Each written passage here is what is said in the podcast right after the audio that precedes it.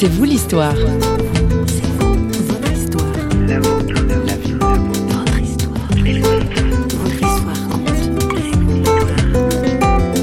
Mes parents ne parlent ni le russe ni l'arménien. Mon papa est en moitié français, il a grandi dans un milieu culturel vraiment très français. Au niveau de la culture, j'ai des éléments culturels arméniens qui sont arrivés assez tôt dans ma jeunesse du fait de, de l'appartenance de ma maman à l'église évangélique arménienne. Et c'est au contact de cette église que j'ai appris à découvrir toujours un petit peu plus la culture arménienne. C'est vous l'histoire s'écrit avec un H majuscule aujourd'hui. 100 ans séparent le 24 avril 1915 du 24 avril 2015. Cette année, on commémore donc un bien triste anniversaire, celui du génocide arménien. Avec nous pour en parler, Nicolas Yerokin. Il est tout jeune, une vingtaine d'années, il est lui aussi arménien. Notre journaliste François Sergi lui a posé la question de son identité arménienne.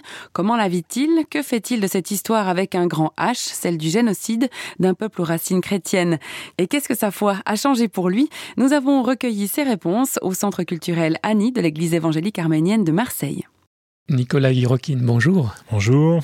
Hirokin, quelle est l'étymologie, la généalogie de ce nom? Alors l'étymologie exacte, sa signification, je ne la connais pas. C'est un nom qu'on retrouve euh, de manière assez classique, assez courante euh, dans les pays slaves, en Russie plus particulièrement. Si je comprends bien, vous avez un père euh, russe ou slave? Alors mon père, oui, est d'origine russe par son père. Son père, évidemment, est issu de l'immigration des années 20, arrivé dans les années 20 en France, et il aurait des origines russes, plus précisément cosaques du Don. Et du côté de votre mère alors? Du côté de ma mère, il y a aussi un mélange qui est euh, russo-arménien, donc avec une maman d'origine euh, russe et un papa d'origine arménienne qui aussi sont issus de, de l'immigration des années 20. Et vous-même, donc, vous êtes né à Marseille? Oui, je suis né à Marseille, donc au début des années 90. Et euh, mes parents aussi sont également nés à Marseille. On, on est à Marseille depuis euh, quatre générations. On dit souvent à Marseille, Marseille Marseillais d'abord, même avant même de dire euh, français. Oui, il y a beaucoup de Marseillais qui s'estiment être plutôt marseillais, disons euh, marseillais avant d'être français. Euh, c'est ce qu'on entend souvent avec aussi la phrase, célèbre phrase fier d'être marseillais. Pour ma part, je considère pas que cette identité marseillaise passe avant l'identité française, mais je les considère comme étant euh, des identités euh, différentes et en même temps euh, égales, égales Oui. entre elles. Culturellement, vous avez eu des éléments russes ou arméniens ou pas du tout Euh, J'ai pas eu d'éléments particulièrement forts. euh, La que- langue Au niveau de la langue, donc euh, mes parents ne parlent ni le russe ni l'arménien. Mon papa est en moitié français, il a grandi dans un milieu culturel vraiment très français. Au niveau de la culture, j'ai des éléments culturels arméniens qui sont arrivés assez tôt dans ma jeunesse du fait de, de l'appartenance de ma maman à l'église euh, évangélique arménienne, mais qui restait euh, assez limité. Et c'est au contact de cette église que j'ai appris à découvrir toujours un petit peu plus la culture arménienne. La culture et la foi en Jésus-Christ aussi. et la foi en Jésus-Christ, mais qui n'est pas propre aux Arméniens. Donc, Non. plus largement, oui, c'est dans cette église-là que l'essentiel de mon parcours euh, spirituel a été fait. Et c'est dans cette église-là que j'ai reçu aussi le baptême. Donc, bien entendu, euh, j'ai un lien très fort avec cette communauté qui a été pour moi, euh, évidemment, le soutien idéal et, et le soutien nécessaire pour ma croissance spirituelle. C'est donc grâce à la communauté arménienne que Nicolas Yerokin a été remis sur les rails, sur un chemin au service du Christ. De la communauté au communautarisme, il n'y a qu'un pas. Notre journaliste l'a interrogé sur sa vision des choses. Je suis pas trop favorable parce que je respecte un peu la tradition euh, d'assimilation en France euh, l'étranger ou celui qui a une différence, que ce soit culturelle, ethnique ou autre, doit être euh, assimilé, confondu à un ensemble culturel plus grand, c'est-à-dire l'ensemble français, très rapidement. Je crois que ça a été la volonté de beaucoup de générations, notamment l'immigration d'entre-guerres, qui a voulu s'intégrer assez rapidement On parlait d'assimilation. d'assimilation à ce moment-là. C'est un modèle qui a été marquant pour moi parce qu'il n'a pas effacé complètement les racines euh, des immigrés qui ont pu les garder dans la proportion qu'ils souhaitaient, mais en même temps, il leur a donné euh, une certaine idée de pouvoir appartenir pleinement à la nation française. C'est la raison pour laquelle les communautarismes et euh, les excès dans la différence culturelle, etc., me conviennent moins, même si je les respecte tout à fait et que, évidemment, je prends en considération les apports qu'ils peuvent aussi donner à, la France, à la culture française plus largement. Mais c'est vrai que je préfère donner une certaine idée d'unité euh, dans un contexte comme celui de la France. Votre euh, conversion à Jésus-Christ, ça a changé beaucoup de choses pour vous? Ma conversion en Jésus-Christ a changé beaucoup de choses. je pense que c'est assez certain. Bien sûr, c'est pas quelque chose qui s'est fait du jour au lendemain, ça c'est clair. Ça a changé beaucoup de choses, bien sûr, parce que j'étais un moment de ma vie où j'étais un petit peu perdu, un petit peu errant, je pense. Cette conversion-là a permis de, me remettre un peu sur les rails. Elle m'a donné évidemment euh, une voie, une voie que j'ai saisie assez rapidement, puisque ça a été euh, mon entrée à la faculté de théologie d'Aix-en-Provence.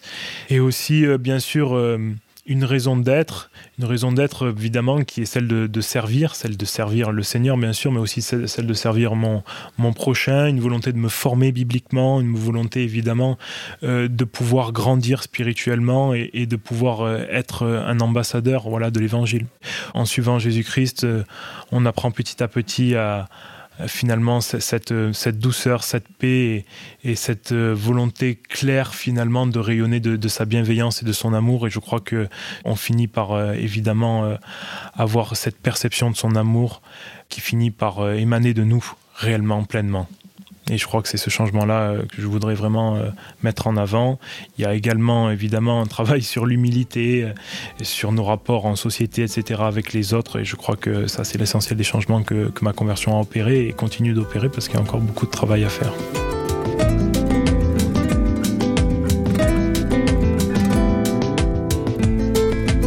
Revenir sur cette idée de communautarisme, on voit que vous auriez pu vous laisser enfermer dans diverses communautés, communautés arméniennes ou communautés chrétiennes. Aujourd'hui, quel équilibre vous avez trouvé finalement par rapport à ces différentes communautés Alors, me laisser enfermer dans une communauté, c'était assez difficile au début puisque j'avais plutôt tendance à repousser tous les aspects communautaires dans ma vie, y compris l'aspect communautaire arménien. Étiez rebelle? Plutôt. Mais au niveau euh, de la communauté chrétienne, euh, moi je le considère pas, je la considère bien sûr comme une communauté, mais comme une communauté qui dépasse les autres, c'est-à-dire comme une identité qui dépasse les autres. C'est-à-dire que être chrétien, c'est notre première identité. Qu'on soit français, qu'on soit d'une autre nationalité, qu'on ait des origines différentes, c'est notre première identité. Mais cette identité-là, évidemment, n'efface pas nos identités culturelles, nationales, ethniques, mais au contraire, elle permet évidemment de, les cadrer, de leur donner un mmh. cadre. Elle mmh. permet de les faire vivre, mais dans, dans certaines limites, c'est-à-dire dans les limites de notre foi. Je considère mon identité française, évidemment, comme étant une identité finalement comprise à l'intérieur de mon identité chrétienne et je considère aussi mes racines étrangères comme étant comprises à l'intérieur et mon identité chrétienne permet de faire le tri finalement dans ce qu'il y a de bon et ce qu'il y a de moins bon dans ces identités-là et je crois surtout et après des années maintenant de, parcours spirituel, de conversion, je crois surtout que c'est cette identité-là en Christ que nous devons privilégier au-delà de toute autre identité. Et les valeurs de la République française, liberté, égalité, fraternité, euh, c'est compatible avec les valeurs évangéliques? Oui, il y a des notions euh, de liberté dans l'évangile, d'égalité aussi, enfin de justice et de fraternité bien entendu, sauf que la perception de ces valeurs-là dans la République française et euh, dans la Bible sont tout à fait différentes. La liberté chrétienne n'a rien à voir avec la liberté de, des sociétés occidentales et la conception d'égalité et de justice euh, au sens biblique sont différentes aussi, la fraternité aussi en Christ est quelque chose de tout à fait différent. Donc bien sûr, je me reconnais euh, dans une partie euh, de ces valeurs-là de la République, mais je comprends qu'il y a des différences euh, avec ces mêmes valeurs évangéliques. Donc pour moi, quelquefois, il y a une confrontation entre les deux, et c'est évident que mon identité chrétienne étant mon identité première, bien sûr que je ne me reconnais pas nécessairement dans ce que la République française fait aujourd'hui et, et dans ce qu'elle prône, oui.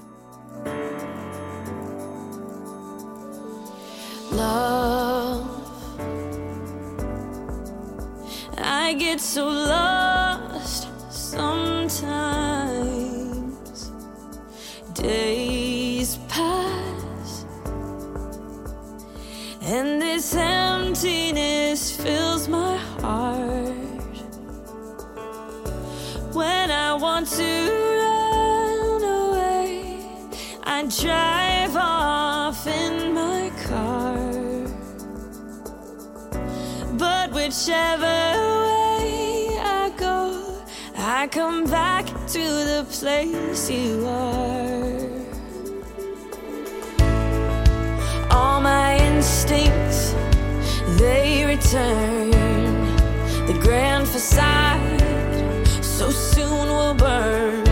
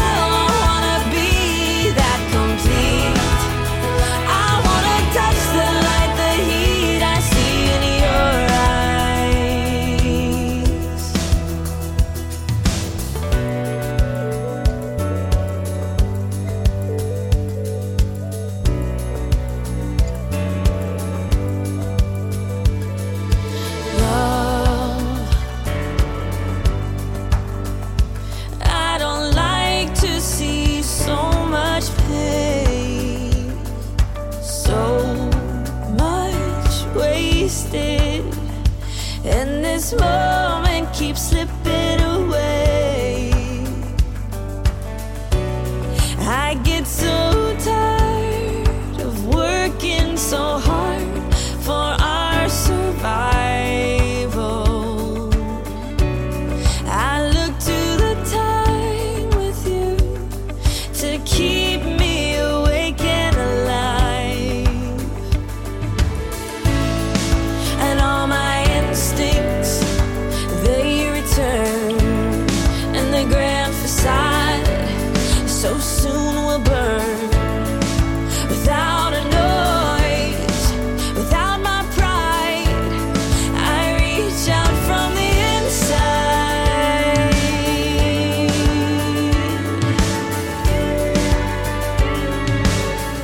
du génocide arménien, un auteur euh, arménien d'ailleurs a écrit un, ouvrage où il indique que la mémoire peut être un carcan. Qu'est-ce que vous, vous faites de cette mémoire qui vous a été transmise par vos parents, par votre mère en particulier? Plus particulièrement au sujet du génocide euh, arménien, on n'a pas familialement une culture de la mémoire du génocide. Je crois qu'on a plutôt une culture du pardon et du renouvellement de la vie, même si euh, de l'autre côté... euh, L'un les- n'est pas incompatible avec l'autre. Non, même si de l'autre côté, le- il n'y a pas de, de démarche non plus euh, de pardon, ça ne nous empêche pas euh, finalement de, de vivre avec, avec ces, ces souvenirs qui ne sont pas les nôtres, hein, qui ne sont pas nos souvenirs, mais qui sont des, sou- des souvenirs ancestraux. Ça ne nous empêche pas de, de vivre avec, je crois, et notre initiative, c'est pas de, de se laisser finalement euh, emprisonner par cette mémoire-là, mais d'apprendre à vivre au-delà des, des drames et des désastres de l'histoire. Mais le souviens-toi, vous le comprenez cet impératif Je comprends bien l'impératif du, du devoir de, de mémoire, de se souvenir, bien sûr, et je crois que je le prends en considération, et je reste pas insensible aux questions qui touchent notamment le génocide arménien, mais ça peut être aussi plus large que le génocide arménien. Si on peut, nous, avoir une démarche de réconciliation, c'est déjà le principal. Après, on ne peut pas forcer, évidemment, notre, interlo- notre interlocuteur à, répondre de manière positive à, cette demande qu'on lui fait. Donc, je crois qu'on on fait notre part, et notre part, c'est celle de, de privilégier euh, les voies de la paix, de la réconciliation, du pardon. Après, ça sera finalement à la personne en face de nous de répondre ou non de manière positive, et je crois que notre part chrétienne a été faite. En tout cas, pour moi, oui.